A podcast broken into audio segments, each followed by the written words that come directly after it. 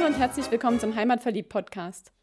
Heute in der Episode 28 haben wir den Geschäftsführer vom Geopark Schwäbische Alb, Siegfried Roth, im Interview. Und das ist auch unser allererstes Interview, das wir in unserem Busle geführt haben. Wir sind also direkt zu Siegfried gefahren, der gerade an der Forsthochschule in Rottenburg tätig war, haben dort auf dem Parkplatz geparkt und ihn in unserem Bus eingeladen. Und was bei diesem Interview so rausgekommen ist, was wir besprochen haben, das kannst du dir in dieser Episode anhören. Doch lass mich dir kurz verraten, woher wir Siegfried Roth eigentlich kennen. Ich habe ihn letztes Jahr kennengelernt, als ich bei meiner Wanderführerausbildung war, denn da hat er auch einen Teil der Ausbildung übernommen. Frank hat ihn dann später ganz unabhängig von mir bei einer Höhlenführung kennengelernt und gemeinsam haben wir ihn auf der CMT getroffen. Und als wir in Bad Waldsee waren, bei Geh mal hin, alles drin, bei den Workshop-Tagen vom Schwäbischen Albverein, war er auch vor Ort. Und direkt danach haben wir ihn angesprochen und okay, dann ein bisschen länger gebraucht, bis wir einen Termin gefunden haben, weil ja, unser Terminplan ist eng, seine auch. Doch jetzt war es endlich soweit. Wir haben uns getroffen und ein bisschen über den Geopark geplaudert.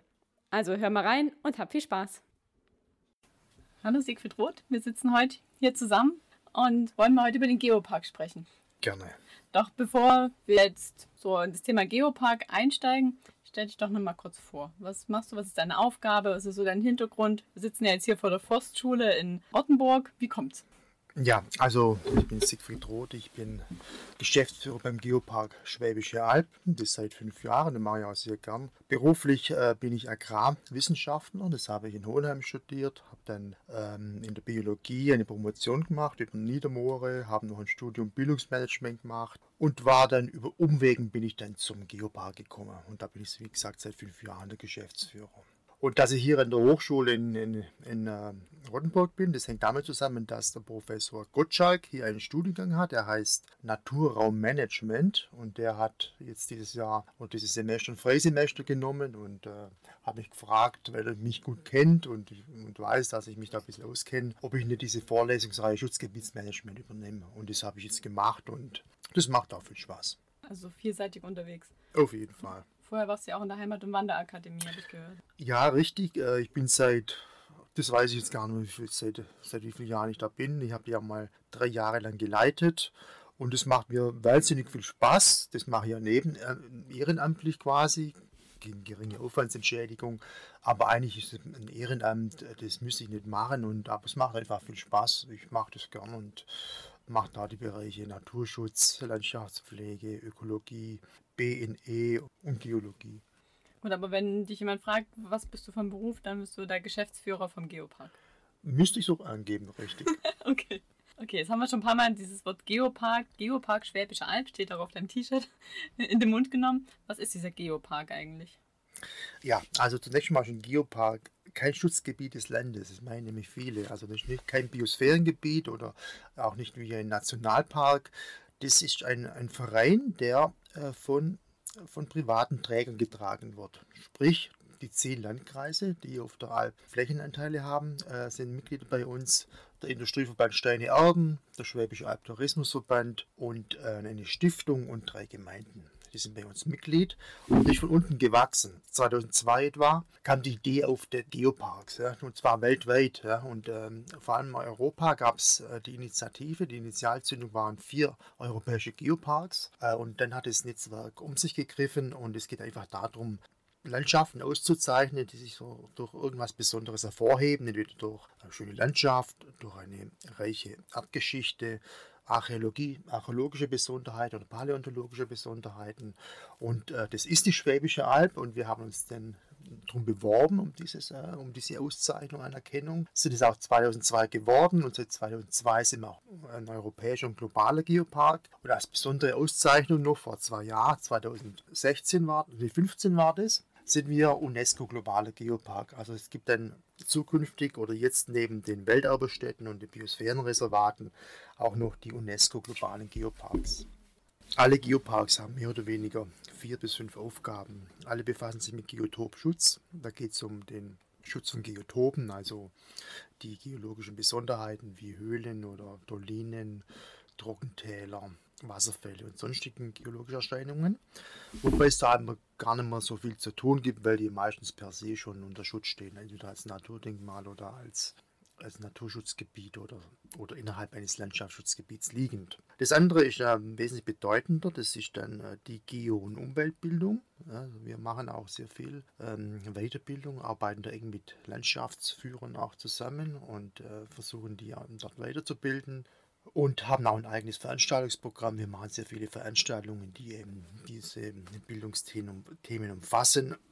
Der dritte Bereich ist der Geotourismus. Ja, viele Geotope sind ja auch richtige Hotspots, touristische Hotspots, wie die ganzen Schauhöhlen, Besonderheiten wie Donauversinkung, Wehntal oder das Heldenfinger Cliff oder so ähnlich. Und ähm, der vierte Bereich ist die Regionalentwicklung. Also wir unterstützen unsere Landkreise in der Inwertsetzung ihrer geologischen Potenziale durch äh, Entwicklung von Broschüren, Karten, Wanderwegen oder, oder Geotrails oder Geopoints. Ja. Und das äh, andere ist noch die wissenschaftliche äh, Forschung. Wir unterstützen Hochschulen. Da arbeiten wir eng mit, hier mit Rottenburg zusammen, aber auch mit der Uni Tübingen und mit der Hochschule für Wirtschaft Umwelt Nürtingen. Wir unterstützen also auch die Hochschulen in der geowissenschaftlichen Forschung vor allem auch durch Unterstützung von Bachelorarbeiten und gemeinsame ja, Forschungsprojekte. Eine ganze Menge. Ja, und äh, das Dumme ist halt, wir sind nur recht wenig Leute. Wir sind eigentlich nur drei Leute. Wollte ich gerade Aufgeteilt fragen. auf zwei Vollzeitstellen auch noch. Also ich habe noch zwei Mitarbeiter. Ich bin, ich, bin als Geschäftsführer der Einzige, der 100% angestellt ist. Dann ähm, habe ich eine Mitarbeiterin, die ist Geologin, die ist zu 50 Prozent angestellt und eine Dame für das Sekretariat und Buchhaltung, ebenfalls mit 50 Prozent. Und man kann sich vorstellen, bei dieser Gebietsgröße, ja, 6800 Quadratkilometer und dann so eine kleine Verwaltung, das ist natürlich schon ein Riesenproblem. Dann ist es auch noch so, dass wir alle vier Jahre von UNESCO zertifiziert werden.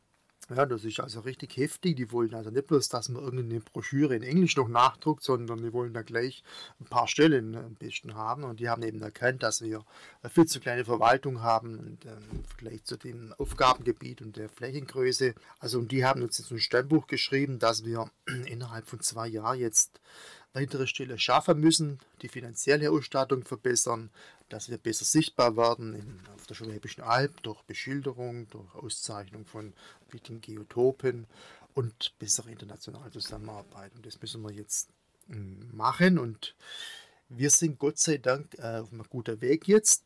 Unsere Träger, sprich die Landkreise vor allem, die sind tatsächlich bereit, uns mehr zu unterstützen. Gemeinsam mit Klammer ist hier, keiner will ein UNESCO-Siegel verlieren. Ja, das war unsere Rettung. Und äh, wir können also ab nächstem Jahr jetzt äh, weitere Stellen schaffen. Das ist äh, eine Stelle Bildungsmanagement mit 100 Prozent, eine Stelle Öffentlichkeitsarbeit mit 50 Prozent und die Aufstellung von der Stelle von Frau Bonager, die Geologenstelle, von 50 auf 100 Prozent. Aber wir wollen auch, dass das Land einen Anteil an der oder sich im Geopark engagiert. Wir fordern auch von dort ähm, eine institutionelle Unterstützung von 100.000 Euro mindestens. Ein bisschen auch ein Fördertopf, wo wir unsere Mitglieder besser unterstützen können in ihren Projekten. Und auch da bin ich eine relativ zuversichtlich, dass wir das hinkriegen. Und dann habe ich den Geopark dort, wo ich ihn haben will. Gut. Du hast gerade gesagt, Mitglieder unterstützen in ihren Projekten. Wie kann man sich das vorstellen? Ja, wie gesagt, wenn jetzt irgendwo zum Beispiel in, in Apfelstädten auf der Schwäbischen Alb, im Ortsteil von Münzingen, haben sie jetzt einen Graderrundweg gemacht. Ja. Und äh, da brauchen wir Geld, da muss man das beschildern, auswählen äh, und äh, Stellen dann Hinweisschilder machen, Informationstafeln und so weiter.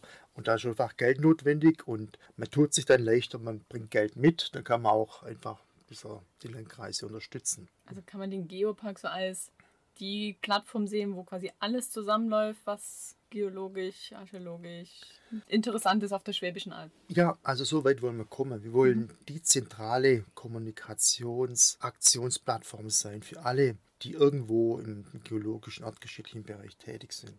So die Vernetzungsfunktion will ich gern haben und Ansprechpartner sein, Kümmerer für das geologische Erbe der Schwäbische Alb. Also so weit möchte ich schon kommen. Ähm, was hat euer Logo als mit dieser, ist das eine Schnecke? Ja, ne? ja was, das ist. Was sagt die aus? Ja, das, das haben wir als Logo nimmt man das, was eben auszeichnet. Und äh, die Fossilien, vor allem die Ammoniten, sind eben das Charakteristische Fossil der Schwäbischen Alb. Äh, es gibt, glaube ich, kein Geopark, wo man ähnlich viele Fossilien finden kann äh, wie im Geopark Schwäbische Alb. Und insofern lag es eigentlich ziemlich nahe, dass man eben diesen Ammonit als, als Leitlogo dann auch nimmt. Warum ist es das so, dass auf der Schwäbischen Alb so viele von diesen Fossilien gefunden werden können? Ja, das ist ja ein Kalkgebirge, äh, entstanden in einem Jurameer, das von etwa 200 bis 150 Millionen Jahren lang hier auf der Schwäbischen Alb war. Da haben sich ähm, kleine Lebewesen haben Kalkschalen gebildet, die sich die absedimentiert sind. Es gab Riffe mit Algen und Schwämmen drauf und diese haben quasi diese Kalkschichten auf der Schwäbischen Alb aufgebaut. Und, und es war ein tropisch warmes Meer, das war idealer Lebensraum für viele Tiere, Pflanzen und so weiter. Und dann eben auch so Beleniten, Tintenfische, aber auch bis zu Ichthyosaurier, Steniosaurier und so weiter. Und die sind alle verendet in diesem Meer und haben Spuren hinterlassen, nämlich in Form von Fossilien. Gibt es doch solche Klopfstellen auf der Schwäbischen ja, Alb? Und zwar weltbekannte, weltberühmte Klopfstellen, wie zum Beispiel Nussblingen, das ist äh, im äh, Zollernalbkreis. Das ist das Reich der Meerengel, das sind haiartige Rochen, findet man dort. Also nicht der Besucher, aber das ist ein wissenschaftlicher Steinbruch, wo man das finden kann. Und die anderen zwei sind äh, die von der Firma Holzim, im Bereich des Ölschiefers, also Schwarzer Jura. Die haben da dort ein sehr sehenswertes Fossilienmuseum. Genau, Blätterberg. Und das andere ist natürlich das berühmteste Holzmaden. Ja, Holzmaden ist mit, hat ein paar Laufplätze, wo man suchen kann. Das ist also weltweit eines der bedeutendsten Fossilienmuseen. Okay, was will ich alles haben hier? Ja, und da kann man gegen Gebühr einen Hammer, Meißel ausleihen und dann kann man loslegen. Und vor allem für Familien gehen wir einen Renner und die. Für Kinder ist das sehr interessant. Wenn bei uns im Ort eine Baustelle eröffnet wurde, ist der Bagger angefahren, ist man gleich losgezogen mit Hammer und Meißel. Ja, genau, wenn man einfach was gefunden hat. Und ja. vor allem die Fundmöglichkeiten sind uner, un, unerschöpflich. Ja? Also man findet im Ölschiefer immer was und das ist auch gut so. Ja? So ist man eigentlich auch leicht in den Lauf, wenn man ewig stundenlang suchen muss und man findet nichts, das ist natürlich auch nichts. Aber da hat die Schwäbische Alb schon gute Fundmöglichkeiten. Du hast gesagt, es gibt vier Geoparks in Deutschland. Was sind die anderen drei? Wo sind die? Nee, es gibt sogar 16. Okay. Ja, es gibt 16 Stück. 16 nationale Geoparks, muss ich genau sagen. Und von denen 16 sind sechs, nämlich UNESCO-Geoparks. Das ist noch ähm, die Bergstraße Odenwald. Dann äh, die Vulkaneifel, die hat damals dieses Netzwerk gegründet, ist der älteste Geopark der Welt quasi.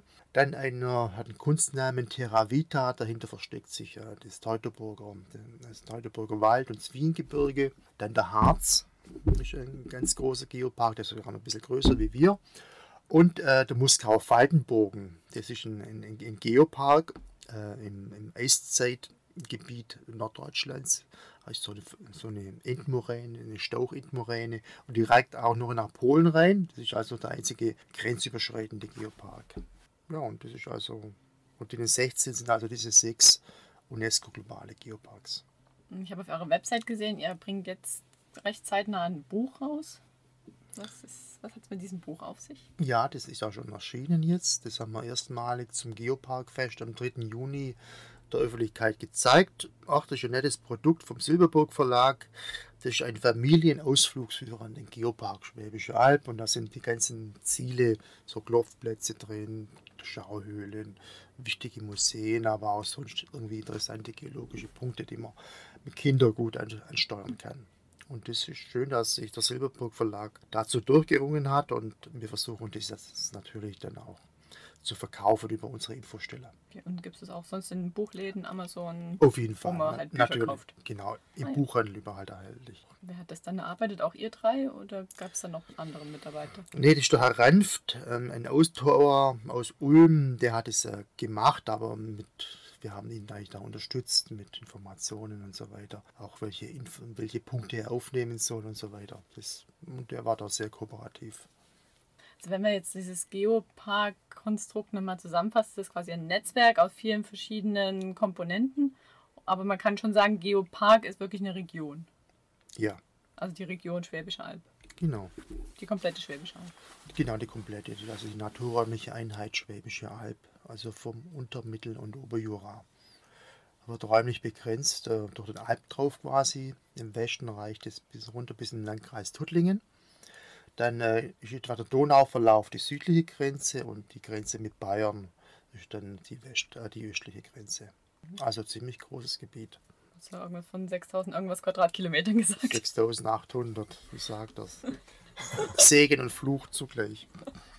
Du bist auch viel unterwegs von A nach B oder seid ihr eher zentral an eurem Standpunkt? Nee, ich bin schon äh, viel unterwegs. Ich, ich bin zwar natürlich auch viel im Büro, aber wir arbeiten so viele Netzwerke, dass man eigentlich laufend unterwegs ist. Diese Netzwerke muss man pflegen, egal ob das die Landesverband Höhlen Karstforscher ist, äh, der Industrieverband Steine Erden, dann wieder die Touristikgemeinschaft, äh, Mythos Schwäbische Alb, dann wieder was anderes. Also ich bin immer unterwegs, also viel unterwegs. Was wir jetzt noch gar nicht verraten haben, wo ist eure Zentrale? In Scheiklingen. Die war vorher in Münzingen und seit acht Wochen jetzt in Scheiklingen. Ich lausche gerade, weil ich dachte nämlich auch noch Münzingen. Ja, ja, das war bis vor kurzem noch Münzingen. Nee, das war äh, ganz gut für uns. Dort ist ähm, neben dem Rathaus ein Notariatsgebäude frei geworden. Ja, die sind ja jetzt äh, selbstständig, die Notariate. Und das ganze Gebäude ist frei, äh, frei geworden, gehört der Stadt Schäklingen und äh, die haben einen Mieter gesucht und haben, wollten unbedingt uns haben, haben uns einen super Schnäppchenpreis gemacht und da konnte man eigentlich nicht Nein sagen. So soll es sein. Ne? Ja. Gut, und jetzt seid ihr drei dahin umgezogen. Ja. Kann man auch bei euch vorbeikommen? Gibt es da was zu sehen oder ist das eher nicht? Man kriegt einen freundlichen Händedruck und einen Kaffee natürlich. Äh, wenn man, schon mal was. Will, genau. Und äh, wir haben eine kleine Ausstellung, aber nur ein paar Exponate. Das ist nicht sehr groß. Also man nimmt uns eher wahr über unsere Infostellen, von denen wir 26 haben.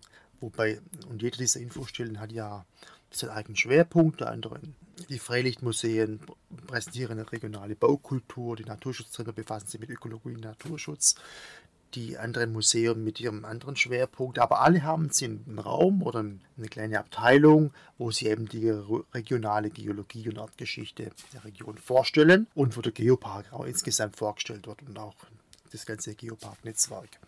Also da kann man eigentlich mehr Informationen über uns kriegen. Bei uns kann man ja auch die Broschüren kriegen. Wir haben äh, wirklich ganz gute Broschüren, allen voran Abenteuer Geopark. Das ist ein kleiner geologischer Führer über die Schwäbische Alb und eine tolle Entdeckerkarte, wo die Schwäbische Alb drauf ist und mit Piktogrammen, die bis geologischen, erdgeschichtlichen Besonderheiten sind, wo man, wo man hin muss, äh, um äh, die Alb kennenzulernen. Ja, also das sind wesentliche Produkte des Geoparks. Okay. Wo die Infostellen sind, findet man auf eurer Website. Ja. Okay, dann verlinkt man das auf jeden Fall, damit jeder die Infostelle findet, die am nächsten ist und auch so eine Broschüre bekommen kann. Ja, wie kann man da allen Interesse von den ganzen Landkreise und Tourismusverbände eigentlich gerecht werden mit den wenigen Mitarbeitern und mit der, mit der großen Fläche? Ja, das ist eben das große Problem. Jeder Landkreis, der natürlich den Geopark finanziell unterstützt, möchte auch was vom Geopark haben. Ja. Jetzt könnt ihr euch vorstellen, wenn, wenn zehn Landkreise da sind und eigentlich nur zwei Leute äh, kooperativ im Geschäft sind, und wenn, jedem, wenn in jedem Landkreis bloß ein Projekt läuft, wäre das fast schon zu viel. Ja. Das ist also, und das ist eben das große Problem. Wir sind einfach noch nicht in der Lage, in die Landkreise vor Ort größere Aktionen zu starten. Deswegen auch die Personalaufstockung jetzt die ermöglicht es uns jetzt wesentlich besser vor Ort einzelne Projekte zu betreuen. Und wir werden jetzt auch mittlerweile stärker von den Landkreisen unterstützt. Der Landkreis Heidenheim zum Beispiel hat jetzt eine Touristikfrau eingestellt und die befasst sich mit einem Großteil ihres Arbeitsauftrags, ist der Geopark dort sichtbar zu machen und den dort vor Ort zu unterstützen. Und das wird gut. Seitdem wird der Geopark in dem Landkreis Heidenheim wesentlich besser äh, wahrgenommen durch die Öffentlichkeit. Also das wünsche ich mir für jeden Landkreis. Ich finde das auch wichtig, weil im Schwarzwald hat man das viel mehr gepflegt, diese, diese Parks und äh, das öffentlich die Wahrnehmung besser zu machen. Und auf der Schwäbische Alb wurde das jahrzehntelang ziemlich vernachlässigt. Ja, also die Schwäbische Alb hat eh große Defizite, was Tourismus angeht. Du hast schon gesagt, der Schwarzwald ist natürlich, die sind ich glaube, finanziell, ich ist das jetzt, bin mir nicht ganz sicher, aber die sind sicher drei, vier Mal finanziell besser ausgestattet und haben auch drei, vier Mal mehr Personal wie der Schwäbische Alpentourismusverband. Also das ist schon eine ganz andere Nummer, was dort im Tourismus im, im Schwarzwald abgeht. Aber wir müssen uns da ja nicht verstecken. Nee, eben. Und ähm, wir haben echt Potenzial. Das ist ja eine super schöne Landschaft. Mir gefällt persönlich die Schwäbische Alb besser, weil sie offener ist. Äh, und äh, mit ihrem Strukturreichtum, aber es ist halt nicht so bekannt wie der Schwarzwald. Also wahrscheinlich lässt sich Vielseitigkeit schlechter vermarkten wie das wenige. Die haben eben Wald, Schwarzwald, Tannen, Bullerhut, Schwarzwälder Kirschtorte. Wenig, aber das machen sie echt gut. Das vermarkten sie einfach gut. Wir haben einfach sehr viel und verzettelt uns manchmal auch. Warum sammeln wir das jetzt zusammen und bringen das auf eine Plattform, dass es jeder angucken kann? So wie er es am Ende auch macht. Ja, genau. Wir im Kleinen, ihr im Großen. Ja. Anhöre. Kann man auch angucken und anhören. genau. Gibt es noch was, was wir zum Geopark unbedingt besprechen sollten, was du noch an unsere Hörer loswerden möchtest? Ja, besucht einfach den Geopark. Das geht, die Schwäbische Alb ist so vielseitig, da kann jeder das finden, was er sucht. Und äh, wenn er nicht weiß, wo er hin soll, wie gesagt, es gibt bei uns eine tolle Webseite, da kann man Informationen kriegen. Man kann uns anrufen, man kann die Infostellen besuchen, da ist man rundum super gut informiert über die Schwäbische Alb. Und einfach auch immer wieder Werbung machen bei Das Bekannten und, und äh, bei Verwandten. Und wenn Gäste kommen, natürlich ist das erste Ausflugsziel die Schwäbische Alb. Klar. Ja. Wir haben es ja vorhin schon mal verraten, wir haben noch drei Standardfragen, mit denen wir die Interviews gerne abschließen. Die erste Frage ist, was ist so dein Geheimtipp? Jetzt bin ich mal gespannt. Also ich habe ein paar, aber wo ich immer gern hingehe, ist der Breitenstein äh, bei Schopfloch. Ja, das ist ein, einer der schönsten Aussichtspunkte auf der Schwäbischen Alb. Man sieht drüber auf die Tick. Auf der anderen Seite sind die drei Stafelberge zu sehen. Man sieht das ganze Albvorland bis Stuttgart runter, Fernsehturm, Schurwald und tolle Aussicht. Man sieht die Limburg als Vulkankegel. Einfach, da kann man einfach sehr, sehr viel in der Landschaft äh, erkennen und sehen. Und das ist einer meiner Lieblingsorte, wo ich immer wieder gern hingehe. Das lohnt sich wirklich und da ist auch das Schopflocher Moor, äh, das Schopflocher Moor und das Rheiniger Mar dann ganz in der Nähe. Und das sind auch tolle Erzeugnisse des tertiären Vulkanismus auf der Schwäbischen Alb. Die zweite Frage ist, wenn du mal nicht auf der Schwäbischen Alb bist, was vermisst du am meisten? Die Schwäbische Alb. da vermisse ich meine Heimat, die Wacholderheiden, die schönen Flusstäler und ja, und den Wurstsalat hier oben. Der schmeckt nämlich auch recht gut. Und die dritte Frage ist, ich bin ja nicht von hier. Ne? Hört man ja vielleicht auch. Ich komme ja aus dem Erzgebirge und ich übe ja immer noch und lerne die Sprache der Eingeborenen. Und darum frage ich jeden Interviewgast nach einem schwäbischen Wort, was er mir beibringen könnte. Schätzle, Schätzle? das ist ja auch ganz wichtig. Also es sind einfach ähm, Frauen, die einfach äh, nett und ja, hilfsbereit sind und, und, und süß sind, wie, die, äh, wie, die, wie die Susi. Die bezeichnet man da gern mit Schätzle. Ah, das ist ein schönes Ja, Wort. Schönes Schlu- Schlussstatement. Schönes Schlussstatement. Gut. Prima, dann danke ich dir für deine Zeit, dass du uns was erzählt hast, unseren Hörern was beigebracht hast. Ja, hoffentlich. Und dann schicken wir alle in Geopark. Auf jeden Fall. In Geopark Schwäbische Alb. Danke dir. Bitte.